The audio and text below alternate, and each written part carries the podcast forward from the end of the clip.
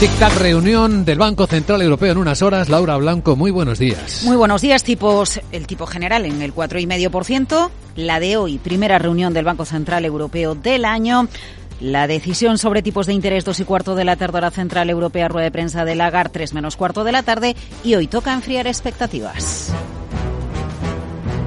Claro, es que teníamos el listón muy alto, Luis Vicente. Parece un oxímoron, pero no lo es. El listón alto para bajar los tipos, pero no, hoy no toca. Y eso que le gustaría a algunos analistas, a algunos economistas, por ejemplo, a Ramón Zárate, socio director de Zárate EAF, dice, a ver, los estados del sur de Europa son los más endeudados, con tipos altos y emitiendo tanta deuda. Recuerda que enero lo estamos arrancando con emisiones brutales, casi récord de deuda en los países europeos. Tipos más altos significan mayor coste de financiación para las economías. Así que al BCE lo que le gustaría, aunque no lo vaya a hacer, es bajar hoy el precio del dinero. No va a hacer nada el, Banco Central Europeo, eh, aunque le gustaría. Eh, realmente le gustaría bajar los tipos de interés. No tenemos que olvidar que los mayores deudores ahora mismo en Europa son los gobiernos, sobre todo los gobiernos del sur, entre que incluimos a Francia.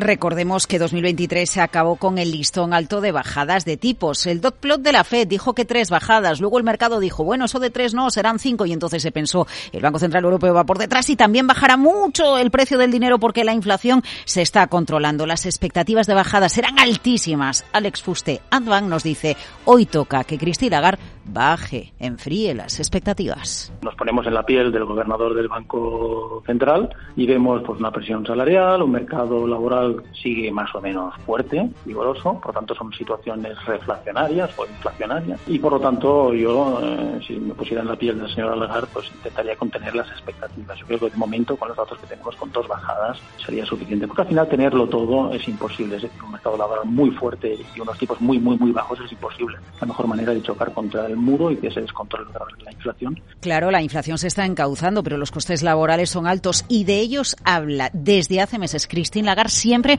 en todas las ruedas de prensa. Así que hoy, bueno, pues nada disruptivo por parte del Banco Central Europeo, dice Alberto Roldán, consejero de Metagestión.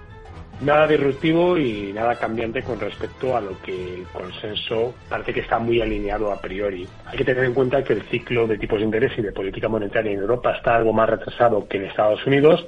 En Estados Unidos ya estamos viendo que las expectativas de baja de tipos se han enfriado notablemente, con lo cual aquí podemos esperar prácticamente lo mismo. Tiene sentido, vamos por detrás de lo que hace la Reserva Federal. Si la Fed enfría, nosotros también, claro que a las dos y media de la tarde vamos a conocer el dato de PIB americano, coincide con las declaraciones de Lagarde y el mercado el de bonos reaccionará y el de divisas también seguro al dato que se publica en Estados Unidos. A esa hora especial en Capital Radio con Juan Ignacio Crespo, David Cano, Manuel Hidalgo, Javier Ferrer, analizando al milímetro, al detalle las palabras de Christine Lagarde, que siempre dice soy data dependen. Ay, ella hoy enfriará el eh, tipo de interés que viene en 2024?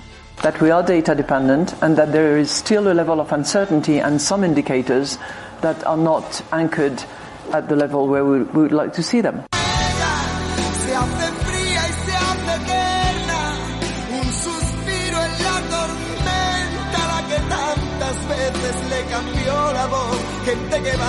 Ella, la presidenta del Banco Central Europeo, en directo a las dos y media de la tarde, con ella también, con Laura Blanco, presentando este programa especial e importantes eh, expertos que nos ayudarán a leer correctamente lo que sus labios digan. De momento, la presión sobre los bonos está ahí. Desde que en el mes de diciembre viéramos el rendimiento del bono español a 10 años por debajo del 3%, no ha hecho más que subir anoche hasta el 3,28%.